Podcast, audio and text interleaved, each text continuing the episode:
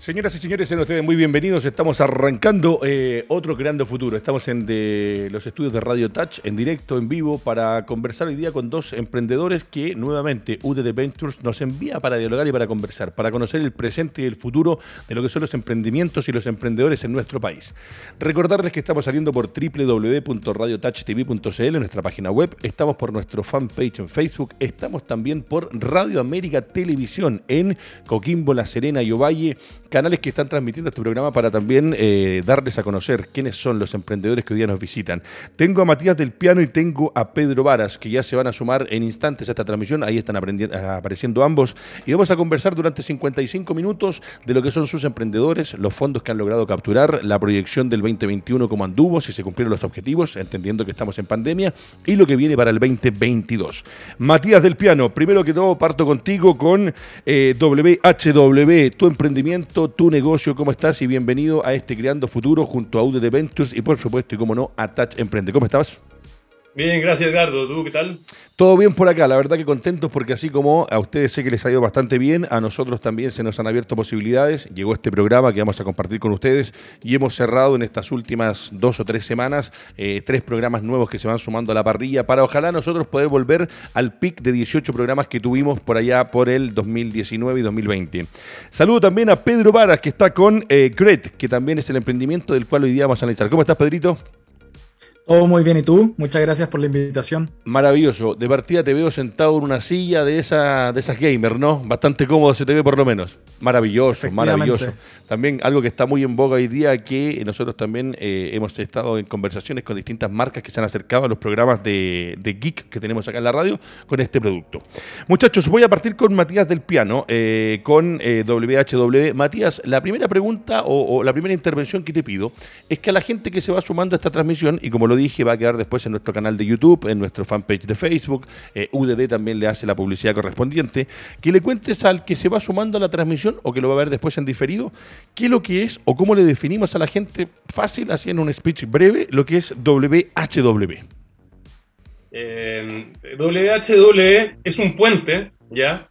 Que entrega información respecto a los flujos de las calles. Perfecto. Eh, considerando a los peatones, las bicicletas, las, motos, los distintos tipos de vehículos eh, motorizados, en datos, en datos para tomar mejores decisiones de planificación urbana, de estrategia de inversión, etcétera. Perfecto. La gracia que tiene es que requiere ningún costo de inversión, ya que funciona con una app para teléfonos celulares y con una plataforma web que la que te permite hacer el análisis de los datos. Maravilloso. Maravilloso. Mira, lo que tengo yo acá, Matías, si tú me corriges si es que hay algo que sea distinto, dice WHW es una solución que permite contabilizar y medir automáticamente flujos, separando entre peatones, ciclistas y los distintos modos de transporte motorizados, con cualquier fuente de video e incluso con la cámara de un smartphone con la app de WHW. ¿Es correcto?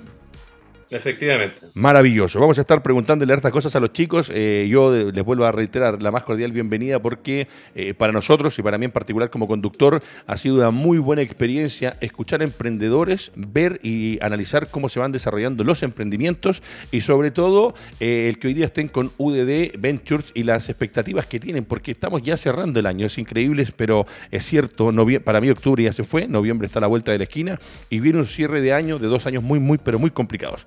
Pedrito Varas también, que lo veo ahí, como le decía, eh, cuéntenos también esto de GRET, si le definimos a la gente brevemente, qué es lo que es GRET y cómo podemos definir lo que es este emprendimiento o este negocio que estás armando y que hoy día ponemos en pantalla. Ahí está apareciendo www.gret.io y arroba gret-company. Son las redes sociales donde también los van a poder encontrar los muchachos.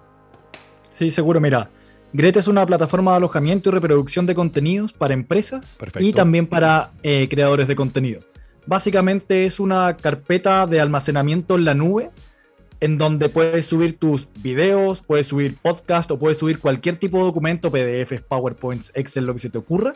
Pero a diferencia de la clásica eh, carpeta en la nube, aquí tienes un control total sobre cómo se va a poder acceder a tus contenidos de manera gratuita o de manera pagada y hacemos que tus contenidos se vean increíbles, igualitos a cómo se ve una película en Netflix. Maravilloso. Bueno, eh, es parte de lo que hoy día se necesita. Hoy día con el crecimiento eh, de tantas plataformas digitales, de tantos programas a través de las mismas plataformas mencionadas, eh, creo que lo que nos propone Gret es, para usted que está viendo el programa y que va a tener contenido, una alternativa o una nueva alternativa para poder tener todo su material. Y lo que más marcó Pedrito, que después le voy a preguntar, con respecto al fácil acceso. Hoy día hay mucha gente que se ha ido sumando al tema de la tecnología y gente de distintas edades. Yo estoy de los 40 un poquito más arriba. Y la verdad que para todos es distinto poder acceder y poder tener el control. Mucha gente se ha tenido que reinventar o aprender a usar estas herramientas digitales desde un Facebook, desde un Instagram, desde crear o desarrollar una página web y en este caso con lo que Pedro está desarrollando. Muchachos, eh, la primera pregunta y ahora vuelvo con Matías del Piano. Eh, estas se las pregunto eh, que tiene varias cosas metidas dentro de la misma pregunta. Una, ¿qué estudiaron ustedes? ¿Qué carrera desarrollan?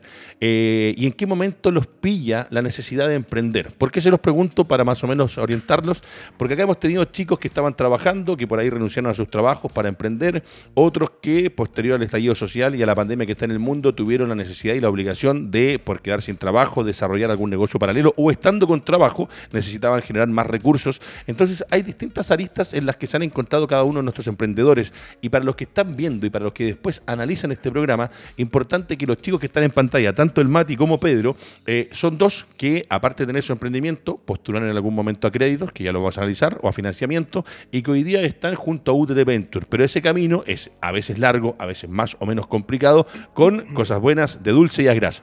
Eh, Matías, la palabra es suya, compadre. ¿En qué momento te pesca eh, esta necesidad de emprender? Que tú dices, quiero emprender, que estabais trabajando, cómo han sido. Y ojo, lo más importante también para que la gente lo entienda, ¿en qué momento partiste con el emprendimiento? Porque hemos tenido algunos que llevan un promedio de 8 o 9 años y hemos tenido varios también que han partido durante el desarrollo y el desenlace de esta pandemia que nos ha golpeado a todos. Matías, la palabra es suya. Eh, bueno, yo soy ingeniero civil de la Católica de profesión, trabajé en distintas áreas, compañías de seguro, manufactura, metal mecánica, pero siempre tuve un bicho adentro con el tema de la ciudad, el urbanismo. Entonces, ya viejo, como ¿ah? alrededor de los 40 años, dije, este, este, este, esto es una cosa que tengo que, que atacar no me quiero morir sin haber ni siquiera tratado. Entonces le dije a mi mujer y accedió a la idea a irnos a estudiar un posgrado en urbanismo en Estados Unidos. Epa, epa. Así que cambié de carrera, hice un switch de carrera después de varios años de profesión hacia el, hacia el tema del estudio de la ciudad. Y cuando volví a Chile dije, ¿cómo me inserto al mundo urbanístico eh, siendo que vengo de otra área? Yo venía, como te decía, del área de la ingeniería civil. Y dije, bueno, podemos mezclar la tecnología, la ingeniería al diseño urbano. Y ahí surgió la idea de WHW, que como te decía, eh, tiene que ver mucho de cómo se ocupan los espacios públicos en las calles, o sea, perdón, eh, el espacio público en las ciudades, que es principalmente la calle. La calle es el principal espacio público que está dedicada en un 99% al automóvil, para que ande más rápido, para que tenga menos, eh, menos semáforos, pero se, se, se, olvida que, que, también la calle es el espacio donde la gente camina, sale a comprar, eh, como esparcimiento. Entonces, todo lo que se había hecho anterior a, a, a, diría, los últimos 50 años estaba todo enfocado al automóvil. Tal cual. ¿ah? Te hago una pregunta, Mati, antes que me siga desarrollando la respuesta, te quiero preguntar algo puntual porque yo soy de los que andan mucho en la calle por, por mi trabajo, por lo que hacemos nosotros acá eh, a, nivel laboral. Eh, ¿Cómo has visto, antes que me siga respondiendo, porque quiero, me interesa mucho saber, ya me dijiste la, la, la carrera, en el momento que aparece, qué buena que pudiste mezclar las dos cosas, ¿qué te parece todo lo que ha sido este eh, movimiento urbano con respecto, por ejemplo, a las ciclovías en nuestro país.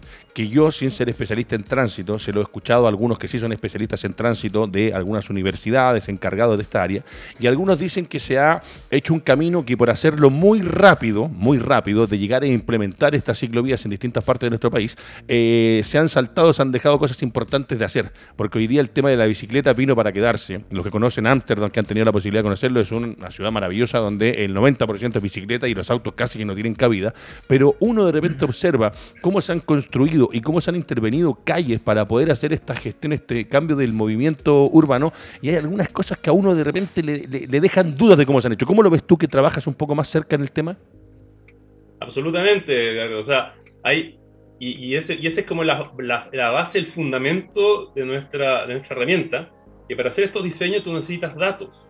Tú no puedes llegar y lanzar una línea y decir, ya, por aquí va la ciclovía y, y te olvidas de que esto interactúa con los peatones, con los vehículos, etc. Entonces, eh, efectivamente, se han hecho diseños improvisados por, por, lograr hacerlo rápido, lo cual tiene sus pros y contras, por supuesto.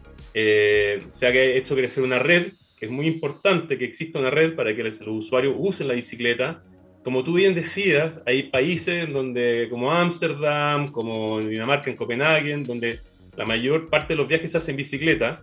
Eh, por ejemplo, ten en consideración que en Santiago el 30% de los viajes en auto son menos de 3 kilómetros. Mira. Imagínate que esos, tres, esos viajes los pudiéramos transformar a viajes en bicicleta. Extraordinario. Eso significaría una disminución en el tráfico, en la, en, en, la contaminación, en, la, en los accidentes. Y, y, básicamente la gente tiene que utilizar, o sea, para que pueda utilizar la bicicleta, necesita una infraestructura segura, cómoda para poder desplazarse, ¿cierto? Eso es. Y nosotros lo que tratamos de hacer es eso, ofrecer estos datos de manera muy fácil y económica para que se puedan tomar mejores decisiones de diseño urbano. Perfecto. ¿Cuánto tiempo llevamos con lo que es WHW, eh, Matías? Nosotros partimos con una idea en la servilleta, Edgardo. ¿Guardaste la servilleta? ¿Ah? ¿Guardaste la servilleta? La tengo guardada, enmarcada ahí. Extraordinario, ¿sabes por qué? Porque mi hermano partió hace un año y dos meses con una pizzería y el primer día, la primera idea fue en una oreja, el que lo, entienda, en la oreja de la caja de cartón, la típica caja de cartón que cierras, en una de las aletas que cierra la parte superior, ahí también y la tengo guardada yo y se la voy a mandar a enmarcar porque ya cumplieron el año y era una promesa de cómo parten, ojo, extraordinario, cómo parte la idea en una servilleta, en este caso en la oreja o en un ala de una caja de cartón. Maravilloso, Matías. La palabra es suya, claro. Así que tuvimos la suerte que justo se abrió un desafío auspiciado por Corfo y OpenBotchef que se llamaba Tech and the City. Eh, y estaba Sonda también involucrado en eso. Y nosotros partimos con, con la idea y Tech and the City, eh, o mejor dicho, este era un desafío, nos dio el capital inicial para poder eh, partir, digamos, con el primer mínimo producto viable. Claro, extraordinario. Extraordinario. Bueno, ahí estamos con Matías del Piano. Ojo, eh, es un tema, es el primer emprendimiento de lo que está relacionado con lo que nos propone Matías, y es un tema fundamental porque hoy día la utilización de los espacios, mm. esto de los flujos que nos está hablando recién con WHW, eh, es un tema a tener en consideración, tanto por parte de los usuarios como de las entidades que rigen y que predisponen y disponen de los espacios para modificarlos, para ir haciendo que el día a día sea un poco más fácil. Para Pedrito Varas, lo mismo. ¿En qué momento te pesca Pedro, porque Pedro es más joven que nosotros. Ahí está apareciendo www.gred.io arroba company ¿En qué momento te pilla? ¿Qué estudiaste, Pedro? ¿Cómo estabas cuando se te, decides a emprender? Que lo hemos dicho, es un camino que no es fácil siempre. Y dijiste ya, ¿sabéis qué? Me voy de la empresa donde estaba y en qué momento te agarra y voy a ser emprendedor. Eh, a ver, a mí me pilló en el 2011, en verdad. Ah, eh, hace ratito ya. Sí, yo ya tengo, yo ya tengo 33, tan, tan, tan joven no, no soy. Pero mira, yo soy psicólogo de profesión. Perfecto. Y en verdad me di cuenta como en tercer año que la aplicación práctica de la psicología no era nada para mí. Y ya cuando empecé la práctica y todo fue como, eh, confirmo. Y trabajé un año, de hecho, como analista de reclutamiento y selección. La clásica persona que te hace el test de los colores, el manito bajo la lluvia. Ese era yo. Entonces fue como, bueno, eh, en ese momento recién estaba empezando el boom del emprendimiento, yo no, yo no veía muchas alternativas, en verdad. Como de qué hago, no tengo otra carrera, qué voy a hacer, en qué voy a trabajar, la familia, mi, o sea, mi familia no, no es de plata, es como, tengo que hacer algo. Entonces dije, ok, voy a crear mi, mis propias cosas. Y partí, eh, partí, emprendiendo, tuve varios, perdón aquí para los amigos de la radio, pero tuve varios cagazos. Sí, claro, es parte de, eh, Echando a perder se aprende, dicen por ahí. Sí, y la, la, la, embarramos por dos años seguidos, de hecho, con mi socio en ese tiempo. Y nos fue tan mal que partimos una, una comunidad de autopollo que se llamó Emprendedores Anónimos, que era como un Alcohólicos Anónimos para emprendedores. Partimos cinco personas eh, apoyándonos entre nosotros en, en un cowork en Santiago Cuento corto, llegamos a tener esa comunidad con cero plata en 15 países, en 62 ciudades. Reuníamos a mucha gente en Latinoamérica. Eh, luego eso nos llevó a tener una consultora de validación temprana que la tuvimos en Estados Unidos, en México, en Colombia acá en Chile. Luego de eso, eh, yo tuve una empresa de, inversiones en startups. Invertimos en 18 compañías, en dos fondos de inversión también. Eh, luego de eso, partí con, o sea, la, esa empresa la vendí el año pasado en un monto muy pequeño, para ser súper transparente con la gente que nos escucha. No son esos exits gigantescos que, que uno ve en la tele, eh, pero bacán igual. Y partimos con Gret porque en verdad en casi todas las eh, casi todas las empresas, de hecho, además tengo dos empresas, participo en una empresa logística y tengo una empresa de logística también, de, de, otro, de frutas y verduras. La cosa es que en todas las empresas finalmente nos íbamos dando cuenta de que generábamos contenido, videos para nuestros colaboradores para poder entrenarlos, Tal cual. Eh, contenido que queríamos compartir hacia afuera, ¿cachai? O eventualmente queríamos vender contenido. Entonces guardábamos ese contenido en la clásica carpeta en la nube, así en Drive, en Dropbox. Eh, sin embargo, nos afectaban dos grandes cosas. En primer lugar, quiero tener mucha flexibilidad para poder compartir ese contenido con quien yo realmente quiera. Así es. Y es como, mira, ¿sabéis qué? Este contenido es privado de la empresa. Yo necesito tener algo con login para que la gente finalmente pueda, eh, tan solo ellos puedan acceder y ver hasta los títulos de los contenidos. Otro es como, no, yo quiero compartir esto con ciertas personas que a mí me pagaron por verlo. Correcto. Entonces quiero añadirlos manualmente. Otro, sabéis que quiero venderlos públicamente. Entonces esa flexibilidad yo no la encontraba en carpetas actuales.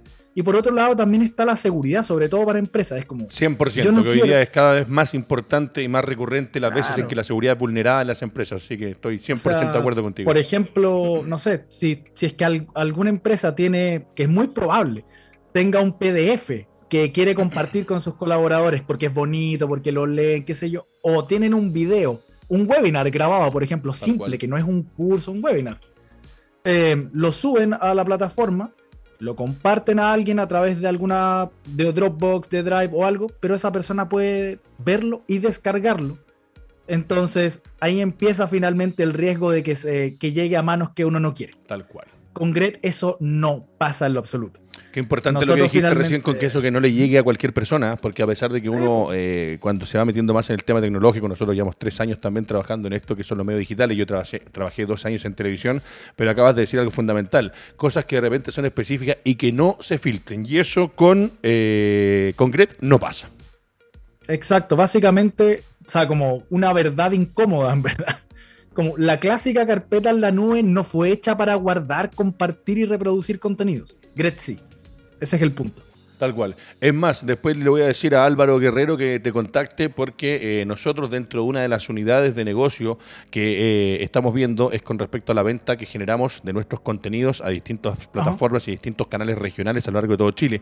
Hoy día tenemos la suerte, así como ustedes están saliendo en este momento para Coquimbo y La Serena eh, a través de Radio América Televisión, que es un canal de allá de la zona. Estamos en Arica TV, estamos en Iquique TV, estamos en Radio América Televisión, en Cool TV, Temuco Televisión, TV8 en Concepción, y ahí eso que tú propones es eh, fundamental para poder tener el contenido y que sea específico y de fácil acceso para poder compartirlo. Muchachos, voy a volver con eh, Matías, porque acá lo que te voy a pedir, Mati, es básicamente eh, una una referencia o una forma de desglosarnos brevemente el emprendimiento que ya está realizado. Ya tenemos WHW, nos contaste un poquito de qué se trataba, pero aquí eh, tu parte, la parte más técnica de lo que ustedes hacen con BHW. ¿Cómo es? La parte más técnica que hacemos con WHW es generar, eh, como te decía, información para distintos tipos de cosas, por ejemplo, desde una sincronización de un semáforo, desde la ampliación de una calle, la inclusión de una ciclovía, eh, información, por ejemplo, para un estudio de impacto ambiental o un estudio de... Ahora en, en noviembre entra a regir la nueva ley de aporte del espacio público que va a exigir Perfecto. una serie de, de mediciones para ver el impacto que va a producir una construcción dentro de su entorno cercano. Perfecto. Por decirte, no sé, tú vas a construir un jardín infantil o un edificio residencial o oficina y, y quieres ver cuál va a ser la, la, la, la, mayor demanda agregada que va a traer a ese lugar ese edificio. Tal cual, la congestión vehicular. Primero medir, ¿Mm? La congestión vehicular que va a afectar en el momento que se construye todo. Por eso te preguntaba y me respondiste exactamente lo que estaba esperando buscar, porque me interesa mucho el tema que nos cuenta Matías. Porque nosotros estamos aquí ubicados en el ICER Parada 1561, en la comuna de Ñuñoa. Y aquí cerquita, en el metro Tobalaba, donde está Tobalaba, se echó abajo todo esto donde estaba antiguamente la tienda de Adidas, había un restaurante, no me acuerdo exactamente el nombre, pero que era muy conocido, y se está construyendo entre Roger de Flor y Providencia un monstruo, que son tres o cuatro torres gigantes, y en el fondo lo que yo entiendo con lo que hace WHW es que el día de mañana, cuando se construya, la idea es que ustedes le van a entregar datos fidedignos y reales a cuál va a ser el impacto, porque hoy día uno ve que en nuestra ciudad paran y levantan edificios, casi que uno en la mañana se levanta y al día siguiente se vuelve a levantar y ve un edificio nuevo. Y no siempre se sabe cómo ha sido la preparación para esa repercusión que van a tener estas intervenciones urbanas, donde te hacen un edificio y te sube el flujo de vehículos, el flujo de gente, el flujo de bicicletas, el flujo de todo. Eso es lo que ustedes están buscando día intentando solucionar para aquellos que van en pos de seguir desarrollando nuestra parte urbana, ¿no? Exactamente, o sea, hoy día nuestro país está en otro requerimiento, otras necesidades. Antiguamente lo que se necesitaba con mayor urgencia era techo, habitación, ¿cierto? Que la gente tuviera donde vivir a un precio razonable, digamos. Eh, eh, y, la ciudad básicamente se fue diseñando en función a cómo generamos mayor cantidad de casas con el mayor menor costo, pero en el tiempo eh, esto ha ido repercutiendo en la calidad de vida de la ciudad, ¿cierto? En la manera como la vivimos, en la manera de cómo nos desplazamos a través de la ciudad, ¿cierto? Si tú tienes que, piensa esto, si tú tienes que, el 60% de la gente en Chile tiene que viajar más tiempo hacia el trabajo que el tiempo que pasa de vacaciones. Sí, señor. O sea, eso es, obviamente no es calidad de vida. Hoy día, hoy, día lo que se está enfocando todos los, los ministerios de vivienda y urbanismo y la municipalidad es en mejorar la calidad de vida, es decir, acercar los destinos a la gente, que, la, que los lugares donde ellos visiten sean lugares seguros, ¿cierto? Que sean lugares cómodos, que sean lugares útiles, exacto. Eh, y un poco lo que nosotros queremos es aportar a, esta discusión que, que, es súper amplia con datos, con datos duros, porque no es lo mismo, ¿ah? como dicen por ahí, tomar datos, tomar decisiones con data y no de guata. ¿ah? Hay mucha decisión política que se toma porque la señora Juanita, que esto, lo otro, opinan esto, lo pero nadie lo sabe a ciencia cierta. Entonces nosotros poniendo datos sobre la mesa ya podemos tomar mejores decisiones y luego se toma otra medición y luego se evalúa si efectivamente el impacto fue el esperado, si las medidas de mitigaciones cumplieron con su objetivo, eh, etcétera. Ahí el clavo, las medidas de mitigación que muchas veces nosotros lo hemos visto en los últimos años eh, con lo que pasa en la política en general en nuestro país y en Sudamérica, cómo se toman decisiones de construcción de edificios, de hospitales, de lo que sea, y resulta que las medidas de mitigación prometidas o ofrecidas no se terminan por cumplir y que al final terminan colapsando sectores que antiguamente eran más de barrio, como nos gusta a nosotros, y que hoy día son eh, de repente barrios intervenidos por 20 edificios que te colapsa el sistema, te colapsan las calles, los estacionamientos y todo. Muchachos, tengo que hacer una invitación que significa, por ejemplo, cómo UDD Venture, perdón, como UDD Venture puede ganar un fondo Corfo y luego convocar a los emprendedores MIPES o PYMES. Esa es una dinámica para acercarse a UDD Venture. ¿Por qué? Porque hay muchos fondos y muchas formas de poder acercarse y estar como ustedes hoy día postulando a un financiamiento externo. Y la otra es que el emprendedor postula a Corfo, se gana el fondo, busca un patrocinador y ahí llega UDD Ventures. Esas son dos dinámicas que tenemos para ustedes y que ustedes hoy día lo importante importante es que las puedan ir buscando y desarrollando en el tiempo para acercarse a estas unidades y estas formas de adquirir un financiamiento y un desarrollo a más corto plazo que el que tenían pensado. La segunda invitación es a los emprendedores a que se conecten con Corfo y conozcan los fondos vigentes. Siempre hay fondos que están vigentes para los emprendedores y poder postular a ellos. Y la segunda es que se conecten con Ventures para conocer las convocatorias con el fondo Corfo que hayan en ese momento.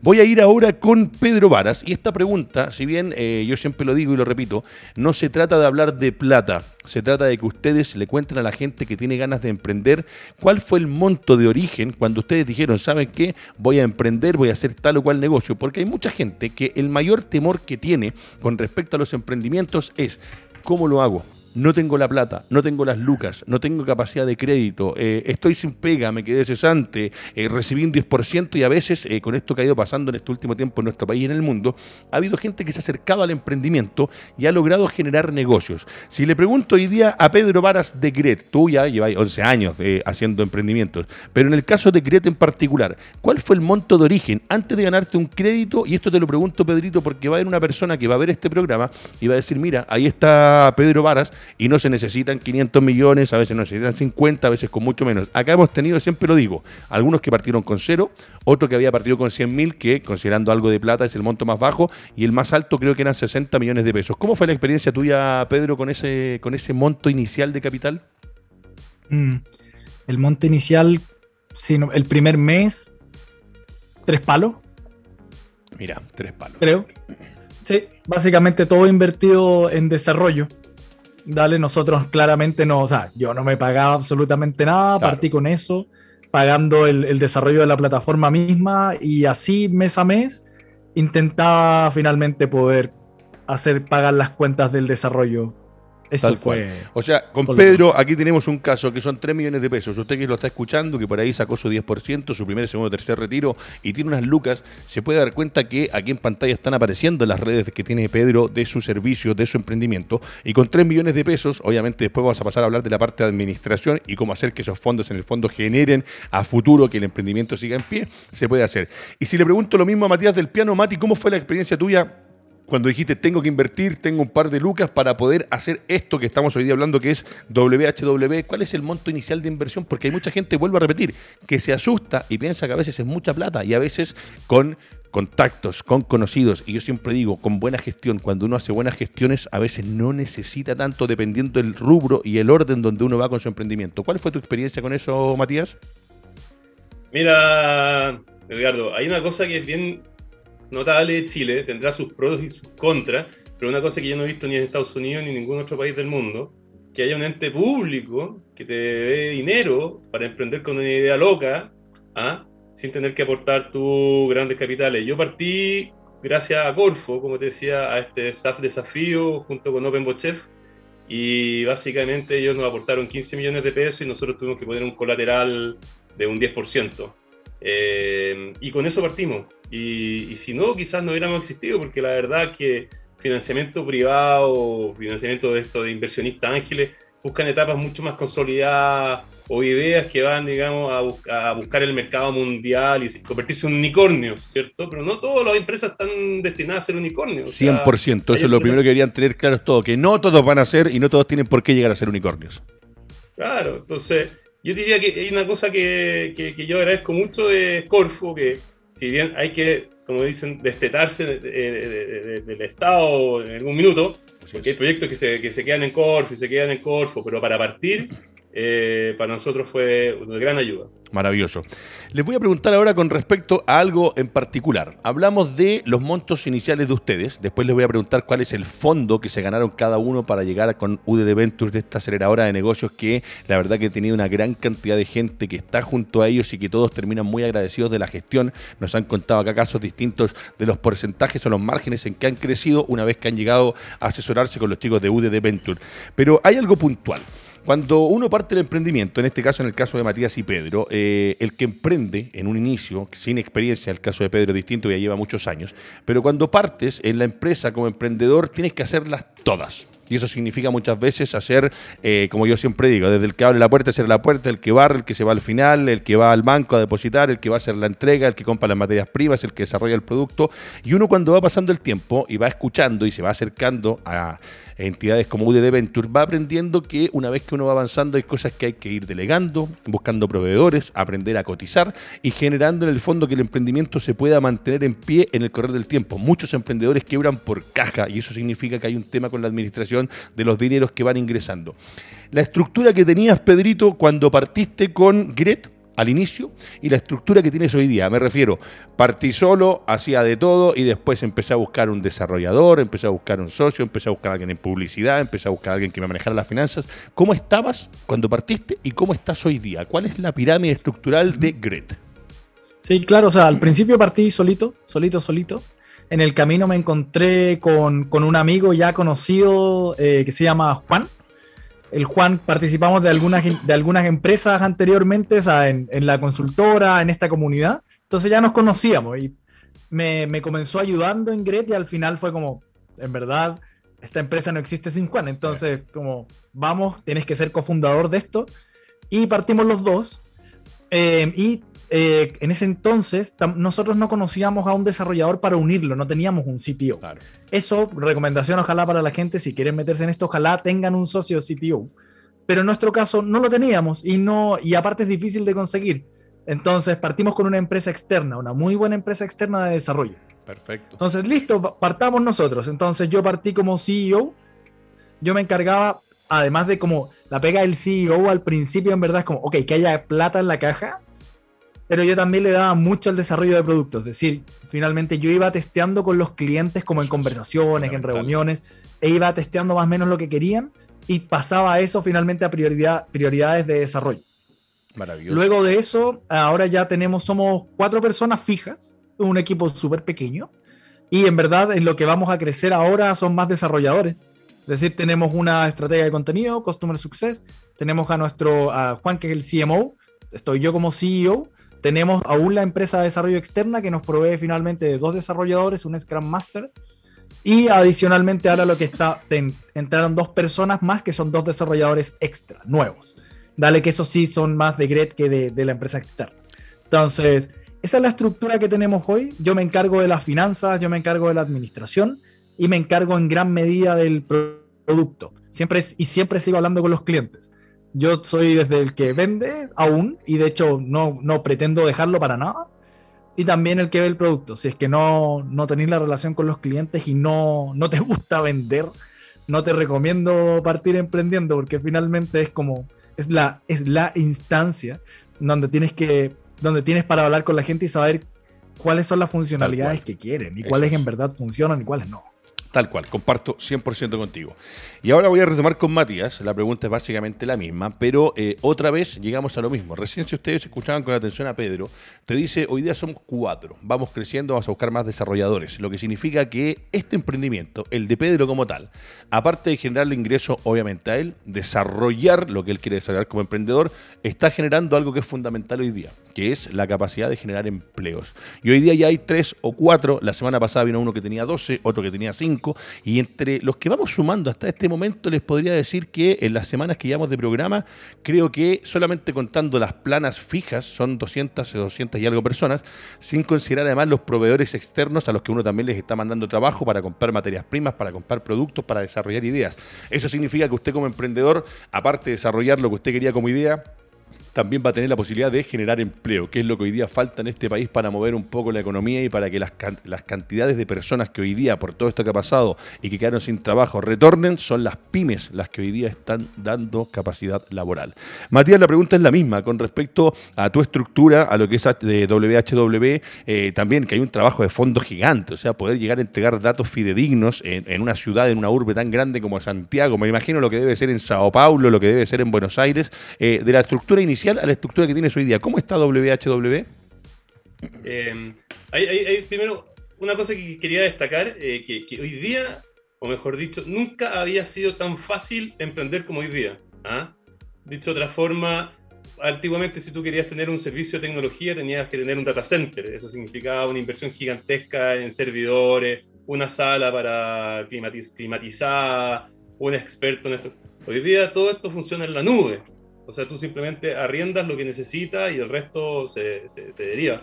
Entonces, y en esta misma estructura, eh, hoy día, por ejemplo, lo que, lo, que comentaba Pedro, cómo yo me imagino esta situación de, construir una empresa hoy en día muy distinta a lo que era tradicionalmente. Hoy día tú puedes eh, derivar trabajos a gente que trabaje por tiempo parcial en cualquier parte de Chile o en cualquier parte del mundo. Así es. ¿Cierto? O sea, ya tú no tienes que tener una oficina donde vengan todas las personas de 9 a 6 de la tarde. No, tú puedes decirle a una persona, oye, trabájame tantas horas a la, semana y trabaja de tu casa, trabaja donde quieras, no me importa si tú estás surfeando o paseando con tu colora, mientras cumplas con las metas, dale. Y, eso puede ser aquí o en Argentina, en, en, en, Asia, en cualquier parte del mundo. Entonces, hoy día la cantidad de herramientas que tenemos para poder emprender son pero enormes, gigantes. Entonces, nuestro enfoque hoy día yo me lo imagino más como de una especie de constructor de un edificio, en que tú no tienes que hacer todo el edificio, sino que busca un especialista que haga tal labor, otro especialista que haga la otra, y básicamente tú integras toda esta especialidad en un producto final. Y como bien decía Pedro, la única función que yo creo que no es reemplazable, que no es delegable, es la venta. Porque esa comunicación directa con el cliente, sobre todo en esta etapa de, de que uno está creciendo y está partiendo, es muy importante estar cerca con el cliente, escuchando sus sugerencias, su, su, su, su feedback, eh, y eso te ayuda a ir creciendo el producto hacia un lado al otro. Pero todo el resto de las cosas, diría, diría Pedro, que, como te decía recién, nunca ha sido tan fácil emprender como ahora. Sí, mira, yo comparto varias cosas de lo que decía recién Matías.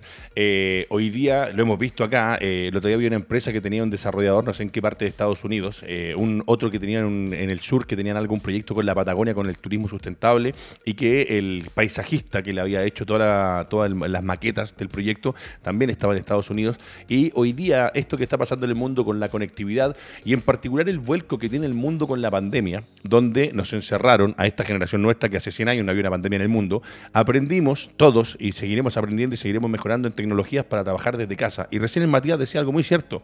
Hoy día no es necesario trabajar desde las 9 de la mañana hasta las 6 de la tarde en una oficina. Si cumples tus pegas y tienes tus horarios, ojalá se fuera adaptando yo, por ejemplo, con respecto eh, a lo que son los horarios nuevos en nuestro país y a distintas formas y, tipos de trabajo, creo que esto vino para quedarse y hoy día tenemos la capacidad, a través de una videollamada como ahora con los chicos, contactar y buscar distintos elementos, recursos humanos en cualquier parte del mundo que nos pueda ayudar a desarrollar mejor nuestro trabajo. Y creo que eso es fundamental. Y lo que decías tú, Mati, eh, con respecto a todo lo que es desarrollo, y vuelvo a repetir, no había escuchado nunca lo que haces tú en particular y creo que es fundamental a los que andamos en la calle, a los que vivimos en capitales, sobre todo en ciudades grandes, lo que hace WHW, ojalá que en el futuro se sigan posicionando de la mejor manera para que quienes toman las decisiones de intervenir en la, parte urbana de cada ciudad consideren a alguien como WHW y que les diga, mira, quieren hacer esto, pero para hacer esto deberían tener esto, esto, esto y esto. Y que esas condiciones que ustedes como especialistas les planteen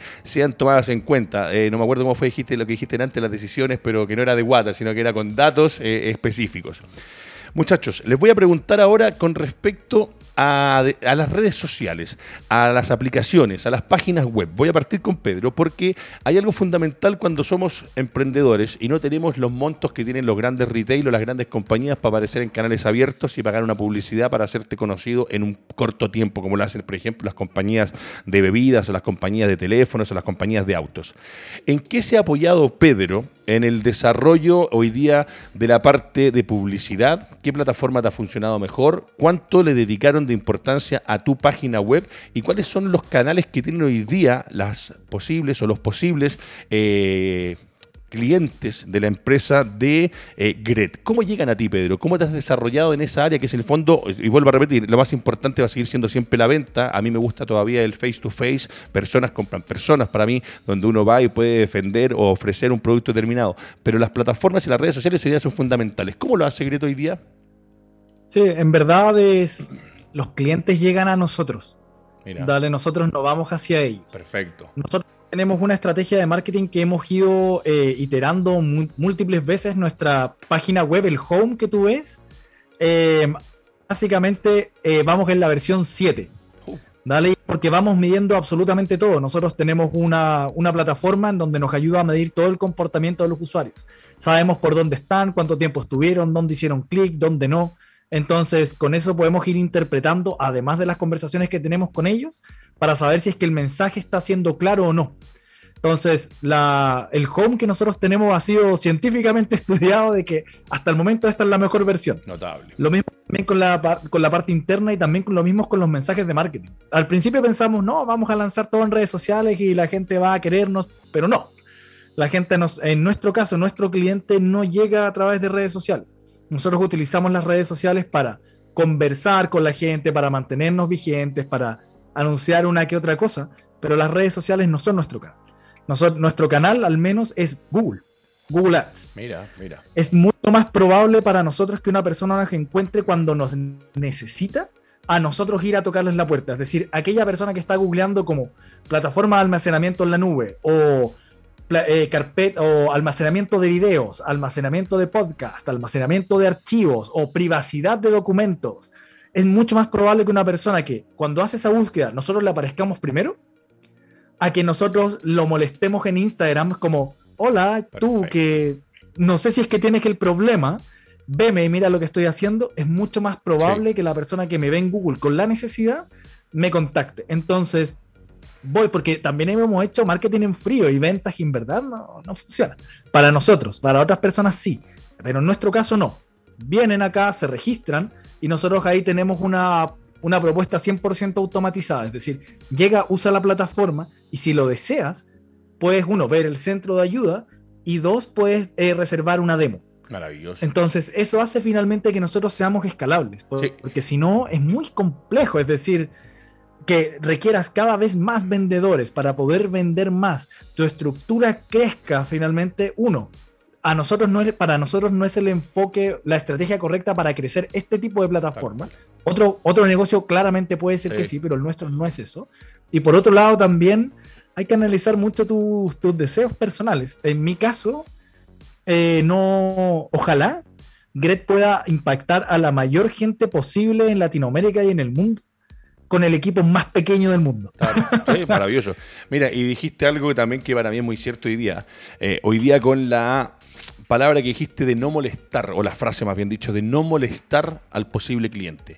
Hoy día estamos inmersos, y ustedes me imagino que lo han visto en las noticias, eh, cómo te llaman y ocupan tu número que debería ser privado para ofrecerte vía telefónica 20 veces al día cuentas, tarjetas, planes de teléfono, distintas cosas, que ya es una forma molesta que para mí está eh, fuera de los canales que nosotros por lo menos ocupamos. Sí entiendo que para nosotros, por ejemplo, eh, el Instagram ha sido una muy buena herramienta por lo que nosotros hacemos, pero tú dijiste no molestar, claro, porque lo que hace ustedes hoy día, lo que hace Gret, de la forma que lo están haciendo, obviamente con la experiencia que tienen, creo que con lo que con el speech que nos dijiste está clarísimo que esa es la forma idónea para llegar a ese cliente y generar que ellos se puedan acercar, utilizar esta plataforma y de ahí en más una vez que los conozcan decir, ¿sabes qué? Me interesa almacenar podcast, almacenar programas, almacenar contenido interno, eh, los webinars que decías tú, hay una forma de llegar y que la encuentro extraordinaria y obviamente eso uno te escucha y es la experiencia de lo que has hecho que hoy día sabes perfectamente bien cómo Gret se está acercando a la gente. Si le pregunto a Matías del piano, porque lo tuyo también, Matías, eh, eh, es algo que va a distintas instituciones o a distintas áreas eh, de un país en general. Cuando hablamos de las intervenciones urbanas, sabemos quiénes son los que deciden, los ministerios de obras y cosas así. ¿Cómo lo han hecho ustedes? Y partiendo por lo de la página web, que hay muchos que se especializan o parten por una muy buena página web, pero el resto de redes sociales o el resto de abordar al cliente, ¿cómo los encuentran ustedes? ¿Cómo yo me entero que está WHW, aparte de el Google, como decía muy bien? el Pedro que, claro, buscando específicamente, invirtiendo un par de lucas en Google, es más fácil llegar directamente poniendo la, palabra clave, por decirlo así. Claro, igual que, igual que Pedro, eh, eh, el, público objetivo, o mejor dicho, el canal, depende mucho del público objetivo. Nuestra propuesta es súper técnica, ¿cierto? No, es, no está enfocado al, al público masivo, eh, por lo tanto, eh, ha sido mucho más de acupuntura, ¿ah? de acupuntura, es decir, sabemos que tales personas o tales posiciones de personas, ya sea en el gobierno o este, este es un negocio como B2G, Business to Government, o B2B, que es Business to Business, ¿cierto? Eh, entonces, nosotros entre LinkedIn y, ¿cómo se llama? Google AdWords hemos, hemos, hecho toda nuestra campaña como te decía, no, no, no, tiene mucho sentido hacer campañas por Instagram ni campañas por, por, por Facebook, por, porque como te decía, nuestro público es bastante específico. Entonces vamos ahí como con, ¿ah? con pinzas a, a, nuestros distintos clientes. Mira, ahora viene una pregunta que es para los dos. La gente que los está viendo ya escuchó los montos de inicio, un poco leímos todos, gracias a lo que ustedes nos dijeron, de qué se trata tanto WHW como CRED. Pero ustedes están hoy día junto a nosotros y nosotros junto a ustedes, porque eh, ustedes postularon a distintos financiamientos y esos los obtuvieron. Al obtenerlos se contactaron con UTD Venture, que es quien hoy día patrocina este programa que se llama Creando Futuro acá en Touch Emprende. Pero les voy a preguntar, por el nombre del beneficio que obtuvieron y segundo, que también ha sido muy importante y ha sido un tema de discusión y debate acá en el panel cuando están los chicos de manera presencial y también cuando están así como ustedes online. Cuando postularon, ¿qué tan fácil se te hizo, Pedro, o qué tan difícil? Porque a mí una de las cosas que más me ha quedado y lo han repetido casi todos los que han venido, que cuando ha sido a través de Corfo, han aprendido a hablar corfiano, que lo encuentro extraordinario, que es un poco entender el idioma con el cual Corfo se maneja y cuál es el idioma que tienes que usar tú, palabras más, palabras menos. Para esto, ¿qué respondes cuando te hacen eh, el levantamiento de lo que vas a tú postular o proponer? Ellos lo entiendan de la mejor manera. Y acá el otro día, por ejemplo, vino un chico, creo que la semana pasada fue, me dice, mira, a mí, yo a la primera que llegué, me lo gané y otros, que es el que más le ha costado de los que han venido para acá, que creo que en la octava vez fue la vencida, eh, ocho veces. Hay un poco de desmotivación también cuando de repente uno va y postula y dice, no, si no me funcionó, me resultó, pero ustedes son dos ejemplos claros de que sí se puede, que postularon a esos fondos y que los obtuvieron. ¿Cuál fue el fondo que obtuviste tú, Pedro, y eh, cómo estuvo ese tema de las postulaciones? Yo me gané el Semilla Expande. si mal no recuerdo, eran como 18 millones en este caso, por lo general tiende a ser 25, pero nosotros fuimos a un contexto bien particular por el tema de la pandemia, como que se distribuyeron recursos, etcétera, entonces fue un poco menos. Eh, y tengo ahí como opiniones encontradas, es decir, yo siento que Corfo lo ha hecho muy bien durante los años y ha ido mejorando mucho su formulario de postulación y ya no es corfiano. Perfecto. Lo que sí es corfiano es la rendición. La rendición de las platas es, es una joda, ¿vale? Pero la postulación en verdad en este momento es extremadamente estándar. Es decir, Corfo te pregunta cosas súper básicas. Es uno, eh, dame el nombre de tu emprendimiento y el resumen. ¿Quién es tu cliente? ¿Cuál es el problema que le resuelves? ¿Cuál es la propuesta de valor? ¿Cuál es la solución? ¿Cómo ganas plata? ¿Cuál es la competencia? ¿Cuál es el tamaño de mercado? ¿Cuál es la visión que tienes? Eh, y una que otra cosa de Corfo en específico, como cómo vas a usar la plata, etcétera. Pero las preguntas que te haces son básicas para cualquier incubadora, para cualquier aceleradora, para cualquier fondo de inversión y cosas que tú tenés que tener súper claras para tu negocio en general. Entonces, en verdad, como eso de que no, es que la postulación es compleja, no, ya no es compleja.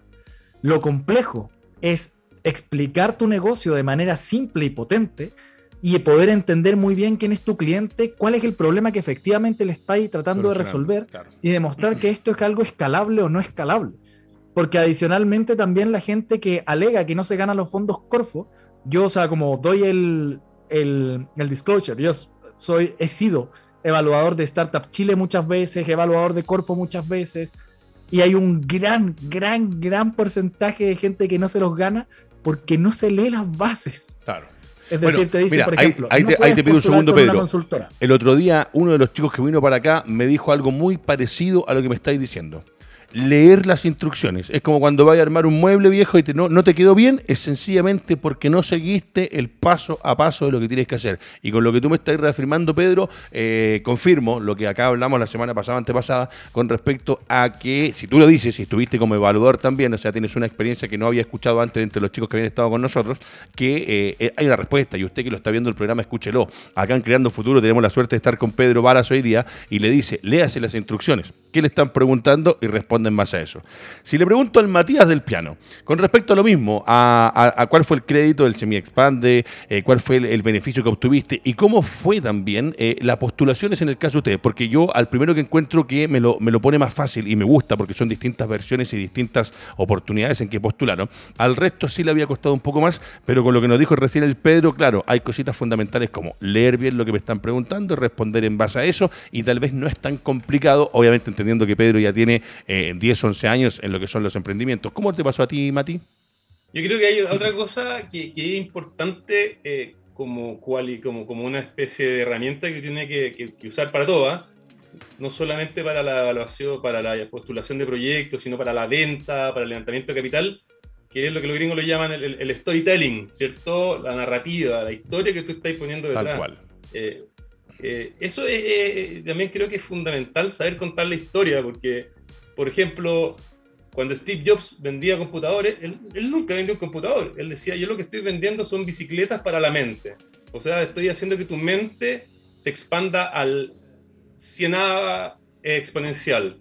No, no chips y pantallas con LED, no, eso, eso, eso de cómo cuentas tú la historia también genera mucha diferencia. O sea, no es lo mismo vender un objeto redondo, que es duro, con tales características, a decir, este objeto te va a cambiar la vida por esta y otra este, eh, circunstancia.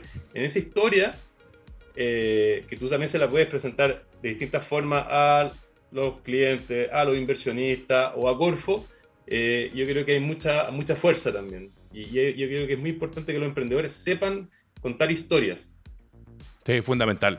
Mira, nos van quedando los últimos cinco minutos de programa y la verdad que eh, de partida los dos emprendimientos que me tocaron hoy día, lo que hace Matías lo encuentro extraordinario porque creo que es parte del desarrollo para que la convivencia entre todos los que nos movemos por las distintas urbes de nuestro país y en el mundo entero pueda ser cada vez mejor. Y que hoy día para mí en muchas cosas no lo está haciendo, por eso al principio le preguntaba a Matías con respecto al cómo, cómo ve él, que es especialista y trabaja en algo, que es especialista en esto, de ir viendo cómo es el desarrollo, las intervenciones y lo que se va a construir. Y por el lado de Pedro, lo mismo, el tema de tanto contenido que hoy día se genera y saber dónde tenerlo, resguardarlo, sobre todo cuando hay contenido que es específico, como decía Pedro, para tal o cual persona.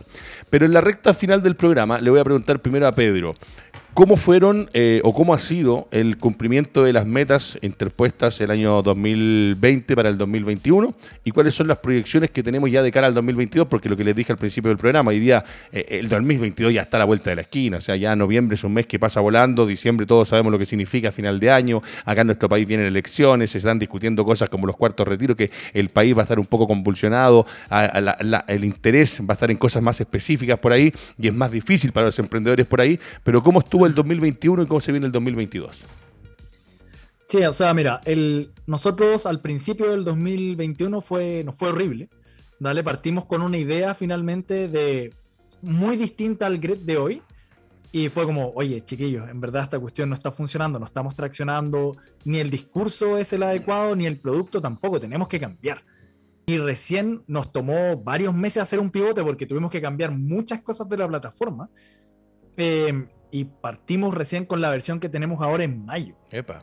En principios de mayo partimos con unos pocos clientes, hoy día ya tenemos alrededor de unas, o sea, personas que han creado una cuenta son alrededor de 800. Perfecto, bien. Dale, es como, está, está bien, son de distintos países, hay de Chile, hay de Colombia, hay de, hay de Ecuador, hay de México, hay de Argentina.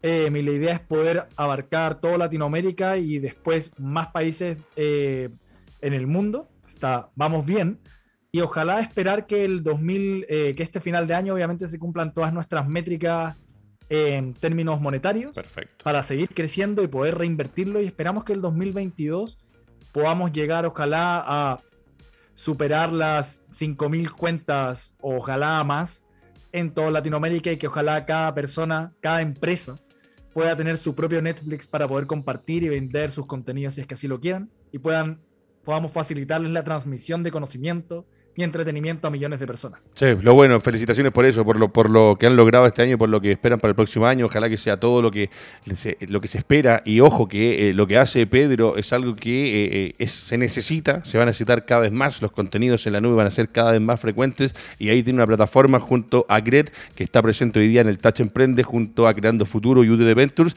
y usted ya lo sabe, ya sabe dónde ubicarlos, aparecieron por ahí las redes sociales.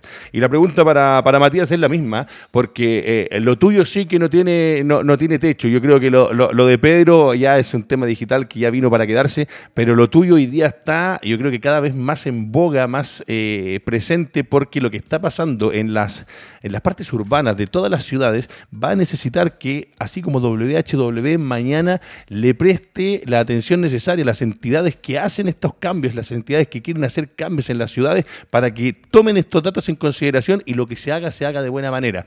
No a la chilena, no cortando la mitad de una calle que tiene el flujo vehicular más grande entre Providencia y el centro y sacándole una pista completa para poner una ciclovía. Hay cosas que de repente hay que analizarlas de otra manera porque solucionamos un problema eh, a la rápida y después nos genera otro problema mucho más complicado. Y para eso viene WHW. ¿Cómo estuvo el 2021 y cómo se ve el 2022, Matías? Eh, el 2021, Edgardo, eh, mal y nadie se movía de sus casas y, las mediciones que se hicieron eran más con fines investigativos, digamos, ah, académicos, nada muy eh, que sea para temas de proyección. Tal cual. Pero este cambio que hubo hoy día, gracias a la pandemia, que, tenemos esta, este nuevo tipo de movilidad, ¿ah? la movilidad digital. ¿ah? Hoy día nos, agarramos, nos ahorramos con Pedro un par de horas en viajar a la radio para estar contigo. Tal cual. ¿ah? Y, en el fondo, cómo el mundo va a cambiar en virtud de este nuevo sistema de teletransportación que se imaginaban en Star Trek, hoy día la estamos viviendo. Así ¿ah? es. Estamos viajando en centésimas segundos, eh, metros, kilómetros, miles de kilómetros. Entonces, todo eso, cómo va a afectar la ciudad, es súper interesante y es una cosa que se viene ahora, diría, diría que a partir de julio de este año ya empezamos a ver eh, mucho mayor movimiento en las calles y por, lo tanto también mucho mejor eh, venta. Y, creemos que cómo va a transformarse la ciudad eh, en virtud del teletrabajo, las reuniones digitales, el e-commerce, etcétera, va a ser muy importante tener este tipo de información porque es completamente distinta a lo que venía pasando hacia el pasado. Así es.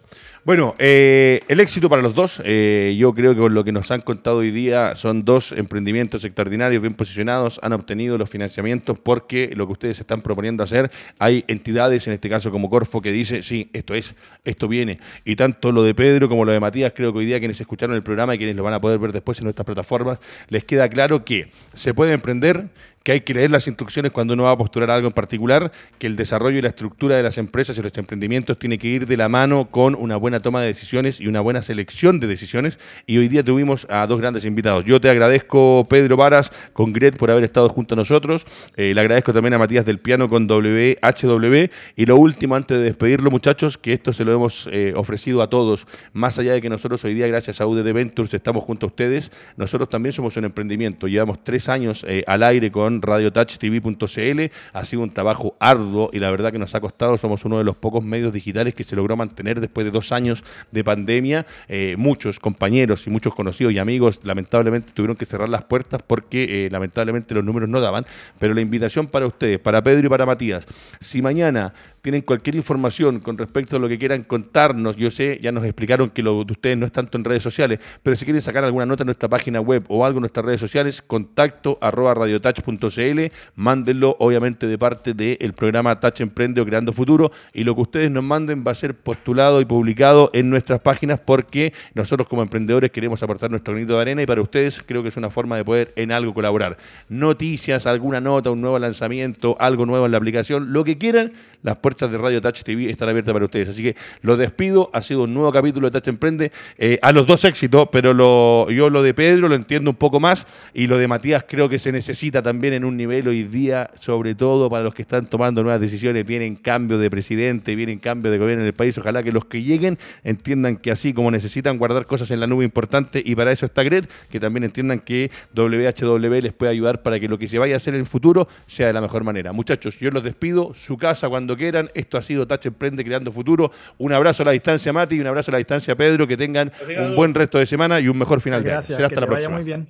También. Chao, Pedro. Chao.